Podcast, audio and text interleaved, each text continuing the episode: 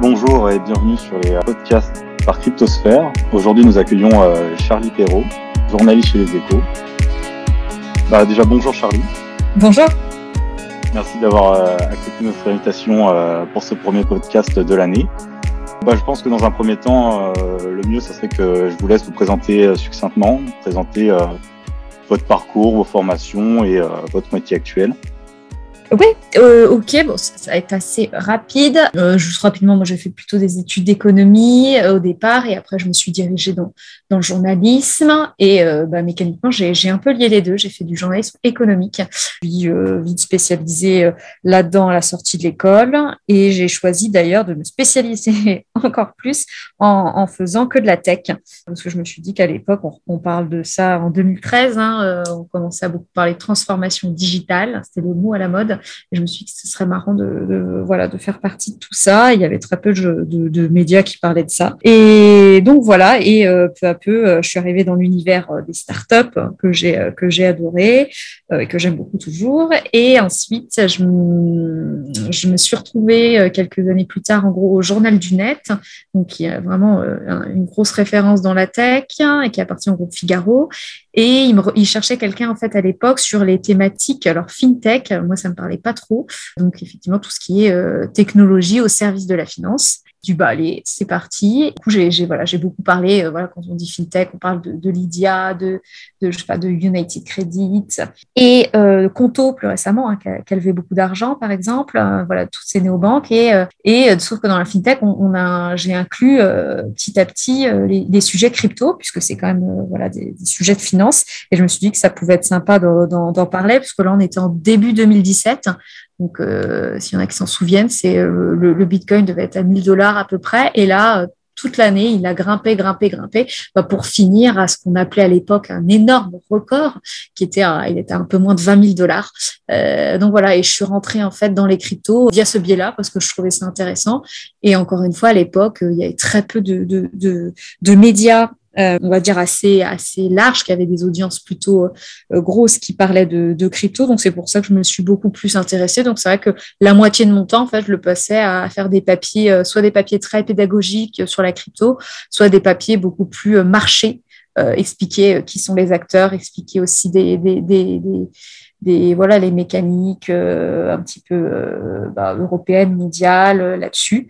Et voilà. Et après, je, je suis arrivée aux échos il y a quelques quelques semaines, quelques semaines n'importe quoi, en juin pour suivre les startups. Mais du coup, j'ai une plage, j'ai un, un, spectre qui est hyper large, mais je continue à beaucoup suivre l'écosystème crypto. Mais là, vraiment de l'angle startup, projet, et puis du tout, voilà, les, les aspects. Je ne vais pas décrypter une, technologie en tant que telle, etc. mais, euh, mais voilà. Ok, bah super. Bah, pour rester un petit peu dans, autour de cet écosystème euh, blockchain euh, nouvelle, mais d'un point de vue entreprise, on va peut-être d'abord aborder un peu, parce que je vois que sur votre Twitter, vous abordez beaucoup toutes, les, toutes les licornes, surtout les licornes françaises. Quel est votre avis à propos de cette émergence fulgurante des, bah, de, ces licornes comme Sandbox, Ledger est-ce que vous, vous, pensez que c'est un effet de mode ou que c'est une vraie, une vraie révolution, une vraie progression? Oui, oui, bah, c'est vrai que c'est forcément des, des sujets qu'on nous on suit beaucoup parce que bah déjà ça intéresse les gens hein, forcément. Quand vous parlez de boîtes donc les licornes qui sont quand même des entreprises à plus d'un milliard de dollars tout de suite ça fait un peu des voilà ça, ça, fait parler. Et effectivement en plus on commence à en avoir dans, dans la crypto en France Ledger c'était la première hein. euh, bah d'ailleurs la seule. Alors après effectivement on parle de The Sandbox hein, euh, tu disais. Mais bon The Sandbox on ne considère pas comme une licorne française parce que nous faut, faut qu'il y ait le siège social qui soit basé en France. Voilà. D'accord, oui. Oui, non, c'était plus, euh, enfin, les, les créateurs, enfin, c'était, oui, oui, oui, mais euh, au final, de toute façon, on, va être de plus en plus comme ça sur des boîtes, de toute façon, qui seront euh, partout dans le monde, qui auront des effectifs, surtout avec le télétravail. Hein. Enfin, aujourd'hui, euh, les boîtes, elles ont une partie de leur effectif, voilà, dans un pays, dans un autre. Donc, c'est vrai que ça n'aura plus trop de sens à terme, quoi. Ça, je suis plutôt d'accord. Et d'ailleurs, on, a, moi, j'ai parlé d'ailleurs de, The Sandbox parce que justement, il y avait deux Français. donc, je me suis dit que c'était hyper important de, de, les mettre en avant, même s'ils si, ne sont pas basés chez nous, quoi. Et du coup, effectivement, bah, En fait, c'est pas que c'est un effet de mode ou quoi, hein, les licornes, c'est juste que mécaniquement, depuis pas mal d'années, bah, on a aidé les startups à, à se faire financer. Euh, ça a commencé avec BPI France. Après, il y a eu plein de fonds d'investissement qui ont mis. Et maintenant, il y a des très, très gros fonds étrangers. Donc, euh, vous avez peut-être tous entendu parler, qui sont euh, SoftBank, qui est le géant, un géant japonais. Il y a aussi beaucoup d'Américains qui arrivent et qui mettent de plus en plus d'argent. En fait, nous, il y a un décalage avec les États-Unis, comme toujours, on a 5-6 ans de décalage. Voilà, les États-Unis, ils connaissent les licornes depuis des années. Bah, nous, ça arrive maintenant. Voilà, et c'est parce que voilà, mécaniquement, il y a de plus en plus les levées de fonds. Bah, plus vous passez une année, bah, une année vous allez lever 10, bah, l'autre vous allez lever 20, 30, 40. Voilà, c'est juste que c'est mécanique et qu'on arrive aujourd'hui assez naturellement à avoir bah, là, 26 euh, licornes et euh, bah, dont effectivement euh, Ledger qui, qui, a suivi exactement ce parcours-là.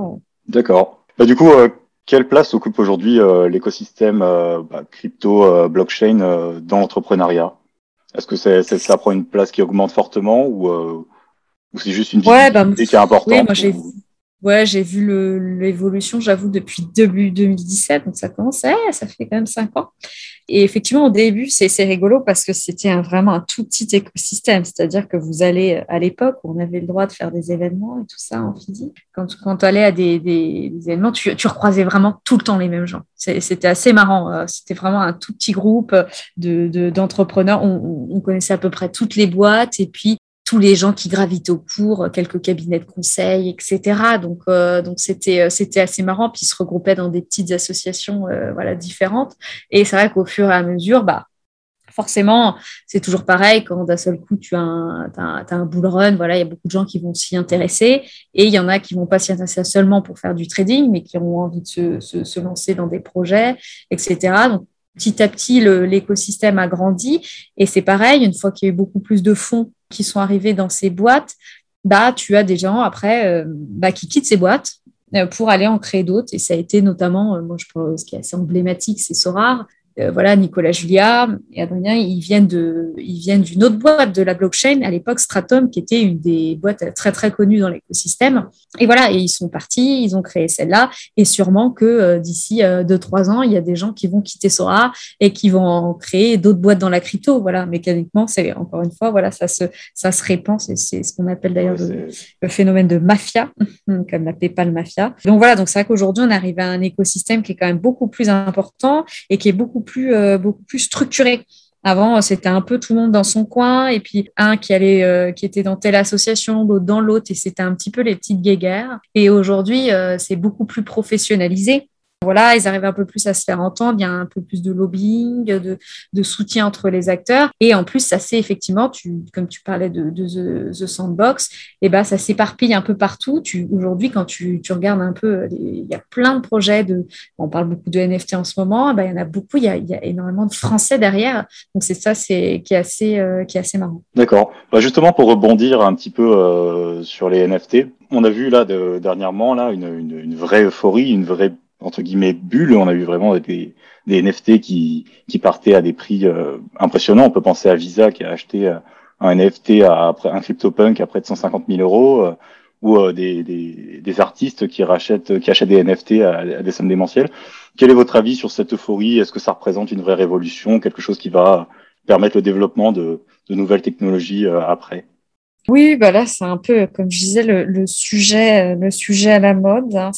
Vraiment, tout le monde essaie de se positionner. En fait, moi, c'est marrant, ça, me rappelle, euh, euh, pareil pour ceux qui, qui, qui, sont là depuis, depuis un moment dans l'écosystème, mais ça me rappelle le, le moment du phénomène blockchain tout le monde faisait de la blockchain, c'était marrant. Euh, chaque entreprise sortait une blockchain pour tracer ça, pour authentifier si c'était marrant. Et quand on regarde aujourd'hui, d'ailleurs, il n'y a plus beaucoup de projets qui, qui sont encore là. Et puis voilà, j'ai l'impression qu'on vit. Ouais, voilà. Et, euh, et aujourd'hui, bah, c'est pareil avec les NFT. Quoi, il y a de tout et n'importe quoi. Tout le monde lance un NFT. Et, euh, et puis bah, après, on verra. Voilà, les, les vrais les vrais projets qui ont vraiment du sens, qui servent à quelque chose, vont rester, et puis les autres vont mourir. Enfin, voilà, c'est comme ça. Et puis c'est bien pour l'écosystème. Euh, voilà.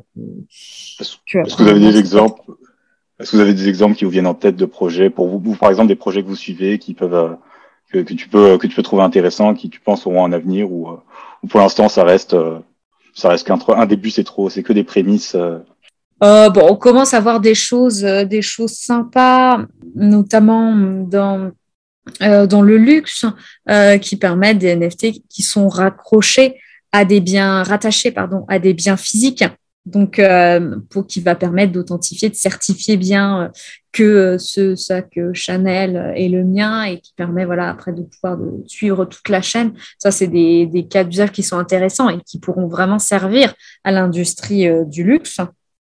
En moi je trouve tout ce qui est vraiment euh, utile euh, pour certaines industries. Euh, alors là, j'ai plus d'autres, d'autres exemples en tête, mais ça peut être aussi dans l'agroalimentaire. Enfin, là où vraiment il y a un besoin de, de transparence et de traçabilité, là, ça peut apporter euh, quelque chose. Et, quand je pensais au luxe, je pensais notamment à peut-être une boîte, un protocole qui s'appelle Ariani, qui est, qui est fondé par, qui a été fondé par des Français et qui, voilà, qui, et en plus, eux, ils sont là, je crois qu'ils ont commencé en 2018, là, 2019, enfin voilà.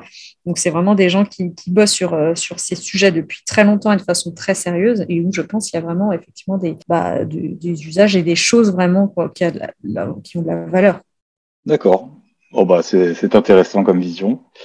Euh, bah, je pense qu'on va un petit peu euh, quitter euh, l'univers crypto pour, mais tout en y restant, gardant un pied dedans, pour aborder plus votre votre autre domaine d'expertise qui est un peu l'aspect startup, entrepreneuriat. Bah déjà une question assez assez simple pour ceux qui, une question assez simple, c'est est-ce que vous pensez que la France est un pays adapté pour les entrepreneurs pour lancer sa startup? Oh, Oui, bah oui et oui et oui. Hein. Franchement, c'est alors, il y, a beaucoup de choses. Après, voilà, tout le monde aujourd'hui peut limite lancer sa startup si, si tu as une connexion Internet, tu prends un abonnement à WS et hop, ça c'est possible un peu partout, enfin, beaucoup de pays du monde. Hein. mais on a aussi euh, l'avantage, euh, et normalement, si, quand tu demandes à n'importe quel entrepreneur, il va te le dire, c'est euh, le chômage. quoi. C'est la chance d'être un pays où tu peux avoir du chômage, tu peux quitter ton entreprise, ouais, tu peux te bénéficier voilà, de, de, de, pouvoir vivre tranquillement en te disant je touche mon chômage et pendant deux ans développer ta, ta boîte, ta start-up sans être inquiété de dire voilà, voilà, comment je vais payer mes factures, etc. Et euh, moi j'en connais beaucoup qui sans ça n'auraient jamais pu monter, euh, monter leur boîte. Donc euh, ça c'est vraiment un des très très gros avantages de la France et, et aujourd'hui, mis à part ça, donc ça juste pour démarrer, c'est génial. Et maintenant, euh, il y a aussi tout un réseau de ce que je disais tout à l'heure de financement. Euh, il y a plein de, aujourd'hui, ce qu'on appelle des business angels, des personnes qui font investir souvent à titre un peu perso, qui aident beaucoup les startups au début. Il commence à y en avoir énormément, qui mettent des, tickets de 10, 15, 20 000, même voire plus, et qui aident bien les, les startups à démarrer. Et tout à l'heure aussi, je parlais des, des, financements un peu plus gros, euh, et je pense notamment à BPI France, qui effectivement a, a, a beaucoup, euh, enfin, aident beaucoup les entreprises, que ce soit en termes de subventions, ils organisent beaucoup de concours, ils investissent aussi hein, en equity. Et ça, on a de la chance. Tout le monde le, enfin, tout le monde n'a pas, tous les pays n'ont pas de BPI France derrière. Et c'est grâce d'ailleurs après à BPI France que d'autres fonds vont décider aussi d'injecter euh, de l'argent dans des boîtes parce que voilà, il y a la caution entre guillemets euh, BPI. Et c'est grâce à ça qu'il y a beaucoup de fonds étrangers qui sont venus aussi grâce à, ce démarrage-là. Donc c'est vrai qu'aujourd'hui, euh, c'est quand même, on va dire c'est plutôt un beau pays. Après, il y a toujours des, évidemment des, soucis, hein, des, barrières, euh, si je puis dire, dans certains secteurs et bah, notamment dans les cryptos. Hein. C'est quand même un, écosystème qui, qui, souffre de pas mal de choses. Euh, bah, notamment d'un point de vue réglementaire, bah, c'est comme c'est une technologie, c'est très jeune, bah, il y a encore des flous juridiques sur plein de choses. Il y a les, banques qui sont très méfiantes vis-à-vis de, tous ces acteurs. Hein. Peut-être qu'il y en a qui ont entendu parler de, boîtes qui, dans la crypto qui n'arrivent pas à avoir de compte en banque. C'est embêtant quand on n'a pas de compte en banque. Hein. Et ça voilà, ce qui, fait que certaines d'ailleurs réfléchissent à, à, partir, quoi, à quitter la France. Donc il y a des cas comme ça, surtout dans les cryptos où c'est très compliqué pour développer son business, alors que vous allez, voilà, je sais pas, au Portugal, c'est bien plus simple. Voilà, enfin, il y a, même plein, plein, plein d'autres pays à citer. Voilà, donc en gros, euh, c'est sûr qu'il y a des barrières. Je pense à ces barrières-là, mais aussi c'est voilà beaucoup de barrières euh, peut-être un peu réglementaires où la France, on est toujours très euh, très dur en termes de réglementation. Mais ce qui a l'avantage, c'est qu'une fois que tu veux te déployer dans un autre pays, bah, c'est limite limite plus simple, c'est limite facile quoi. Donc ça a quand même d'un côté presque presque du bon. D'accord. Donc euh, bon, bah les régulations pour l'instant, bah par rapport au flou juridique, c'est sûr que c'est un petit peu contraignant pour l'instant. Mais est-ce que bah, peut-être on peut essayer de développer quelles sont pour vous les autres barrières au-delà du juridique qui peuvent freiner les startups, pas forcément dans l'univers crypto, qui sont majeures et qu'on pourrait bah. peut-être tenter de solutionner dans la suite Bah il y a des barrières. Alors moi je pense bah, en fait c'est surtout les boîtes qui sont aussi dans, la finance, dans l'assurance, en fait tous les domaines qui sont un peu réglementés, même si elles peuvent il y a un mécanisme de, passeport qu'on appelle, donc une fois qu'on a un, une un agrément en France, on peut l'activer dans d'autres pays de l'Union européenne.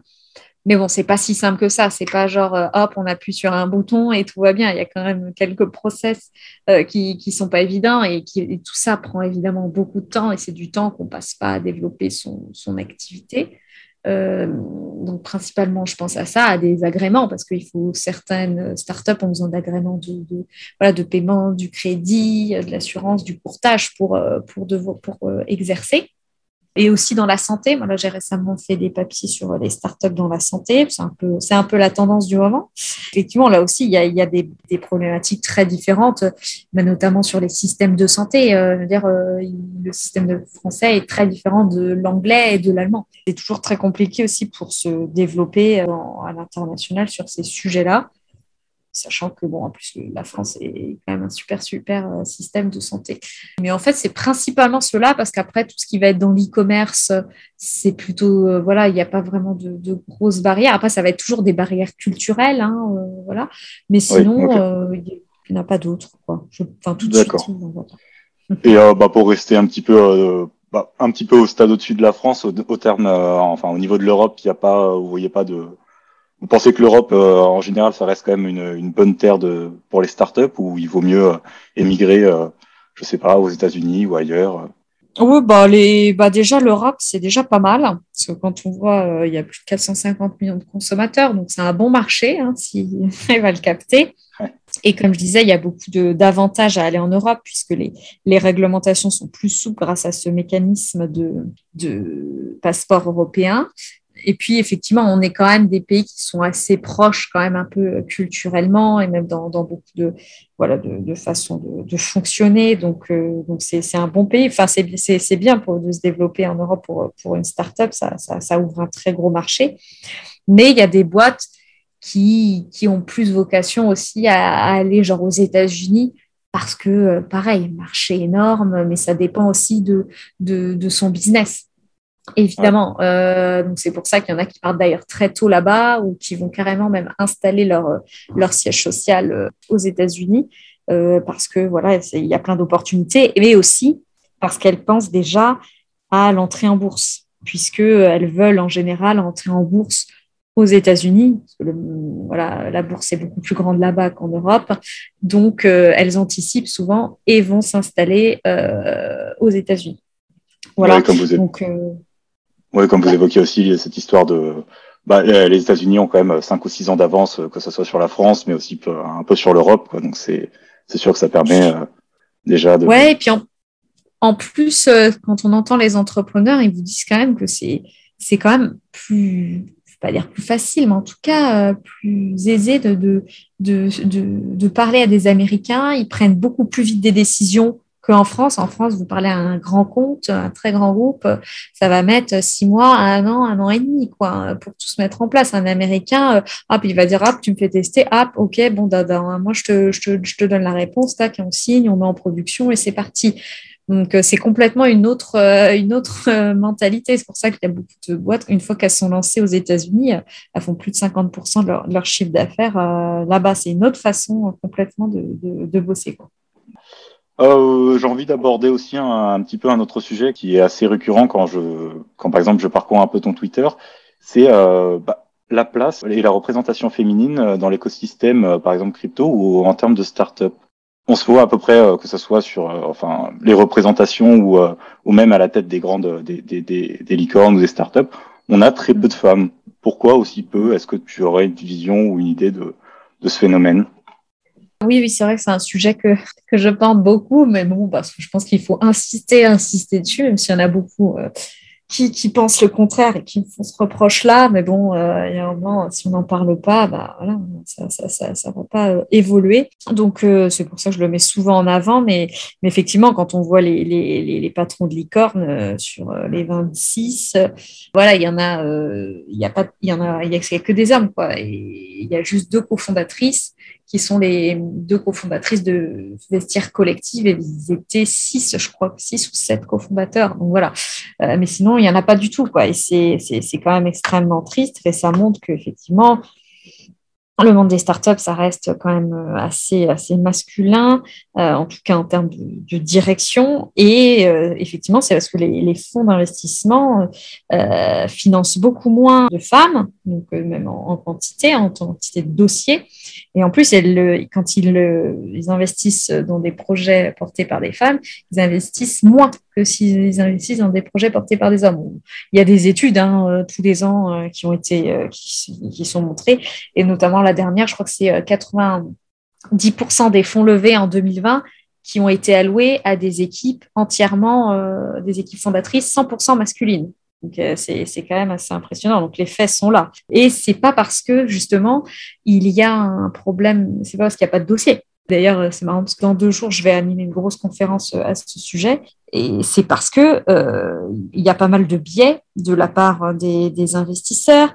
Il y a aussi une méfiance, une grosse appréhension aussi côté des fondatrices. Voilà, parce qu'il faut savoir aussi que dans les fonds d'investissement, il y a beaucoup d'hommes, c'est très très masculin. Donc forcément, un homme va plus avoir tendance à investir dans des projets portés par des hommes qui leur parlent voilà, il va moins être fan, je vais être un peu caricatural, mais c'est ce qu'on m'a raconté, il va pas être fan d'un projet euh, euh, sur le yoga. Voilà, parce que lui, ça, le, euh, ça lui parle moins. Donc déjà, tous ces projets-là apportés, qui sont, on va dire, qui s'adressent à un public féminin, sont un peu moins financés. Il y a aussi des questions, bon, il reste un peu de sexisme, hein, malheureusement, là-dedans. J'ai beaucoup de femmes qui me racontent des trucs assez, voilà, on leur pose encore des questions. Est-ce que votre mari est d'accord pour que vous montiez votre entreprise, euh, combien vous avez d'enfants. Enfin, voilà, il y a encore cette petite réalité-là qui n'est évidemment pas euh, systématique, mais ça existe encore. Donc, euh, voilà, sachant qu'aujourd'hui, on peut quand même monter une entreprise et avoir des enfants. Donc, voilà, qu'il y a encore un gros trou dans la raquette, mais il y a de plus en plus d'efforts quand même qui sont faits. Aujourd'hui, les fonds d'investissement sont conscients de ça. Mais d'un côté, voilà, ça va être dur de, complètement renverser la tendance, sachant qu'ils aiment bien, euh, comme je disais, investir dans les, boîtes qui leur ressemblent. Et puis, investir aujourd'hui, bah, ça reboucle avec le tout début. Mais on parlait de licorne aujourd'hui, euh, les fonds d'investissement, ils cherchent la licorne. C'est euh, qui va être la prochaine licorne? Est-ce qu'il y a un potentiel pour valoir voilà, un milliard? Et bah, pour ça, ils cherchent des profils très particuliers. Souvent, c'est un jeune homme de 25 ans qui sort de la chaussée et qui va manger matin, midi et soir, qui va respirer euh, sa start-up. Quoi. Il va faire que ça, voilà, pour tout pulvériser et puis effectivement espérer un jour être, être bah, du coup, est-ce que vous aviez euh, peut-être des projets qui, qui vous viennent, qui, te viennent en tête, euh, montés par justement par une équipe euh, plutôt féminine, une équipe de direction que, que tu penses qui va qui va beaucoup se développer. Enfin, je sais pas si tu en as qui te viennent en tête, c'est c'est le moment de, de les mettre en avant ou ouais, bah, c'est gentil. Pour elle, en plus, ouais, bah, il y en a au final, mais euh, j'en, croise, euh, croise, tellement, mais voilà. Mais j'ai, je sais pas, je pense par exemple, récemment, j'ai parlé à Fanny Prigent qui, qui a monté une boîte qui permet euh, notamment de, de recruter, de faire, de, enfin, que les, les migrants et les réfugiés recrutent, soient recrutés plus facilement par les entreprises, parce que voilà, elle essaye de voilà, favoriser la diversité, l'inclusion dans les, grandes, entreprises. Ça, je trouve que c'est, un beau projet. Il y a, une femme que j'ai rencontrée il n'y a pas très longtemps, d'une, cinquantaine d'années. Alors maintenant, j'ai plus son prénom. Euh, c'est une catastrophe parce que j'en rencontre tellement que des fois, j'oublie un peu. Euh. Et alors, en plus, je suis en train d'oublier, euh, punaise, le nom de sa boîte. Ça, c'est encore pire. Mais qui permet de faire, de recycler les matériaux dans le BTP voilà, ça c'est des, projets qui ont pas mal, euh, qui ont pas mal de sens. Et euh, je sais pas, je pense notamment à Skello, qui est, un, qui est assez connu. C'est, euh, il y a deux filles qui ont monté ça. c'est un logiciel de gestion du personnel. Elles ont levé 40 millions. Donc, comme quoi, voilà, c'est, possible, ça commence à arriver. mais pour l'instant, ça reste encore des, exceptions quoi, à la règle. Ouais, les, les, investisseurs sont encore un peu frileux, quoi. C'est ça reste, euh, ça reste compliqué de, ouais, c'est, euh, mais, mais ça, ça, ça s'améliore. En tout cas, ça pourra aller que dans le bon sens. C'est ce que je me dis. Bon, bah, tant mieux alors. Mais du coup, euh, je rebondis. tu parlais que tu, tu parlais d'une conférence que tu allais animer dans, dans quelques jours à propos de ça, justement, de tout ça. En rapport avec cette conférence, est-ce que tu, tu as des idées de comment un peu plus s'ouvrir, que ce soit à la crypto ou justement encourager, est-ce que tu aurais des solutions pour encourager justement bah, les femmes à, justement se lancer euh, là-dedans, à lancer leur start-up Est-ce que tu voilà, est-ce que comment tu pourrais les, les, encourager euh, dans ce dans ce domaine? Bon, alors franchement, là, je n'aurais pas trop de conseils, parce que moi-même, je ne le ferai pas.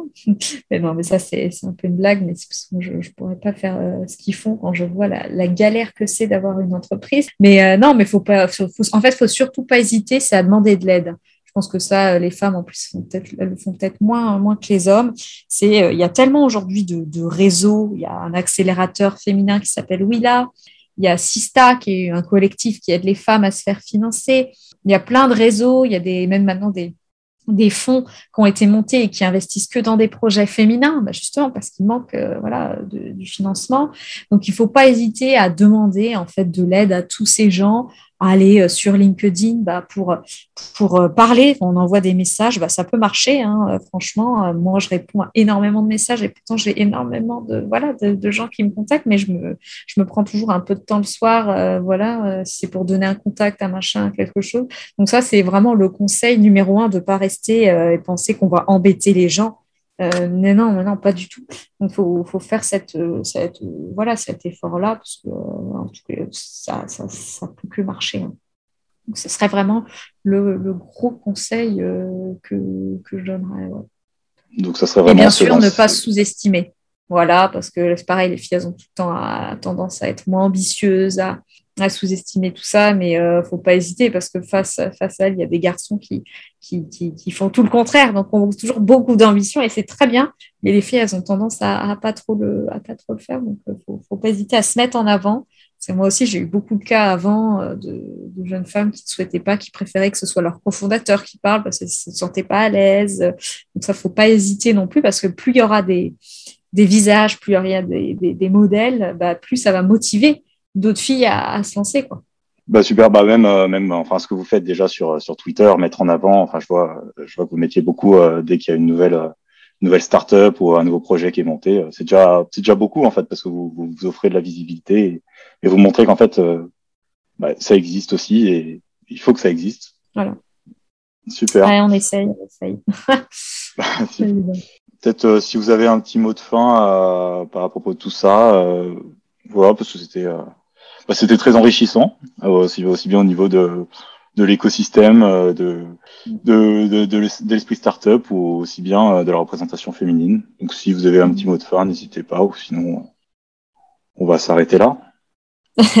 en tout cas, s'il y a en plus des filles qui veulent se lancer dans la crypto, ça serait bien. Ça, j'avais oublié de recouper. Parce que là, c'est vraiment encore plus compliqué. On est dans la tech, on est dans la frontière de la tech, de la finance, de tout ça. Euh, il n'y a vraiment pas beaucoup de filles. Donc, euh, ça, il ne faut pas ah hésiter. Il faut, qu'elles y aillent. Hein, parce que justement, au moins, on, les mettra encore plus en avant. C'est tellement rare de les voir là-dedans. Euh, j'espère que ça aussi, ça va, ça va s'améliorer.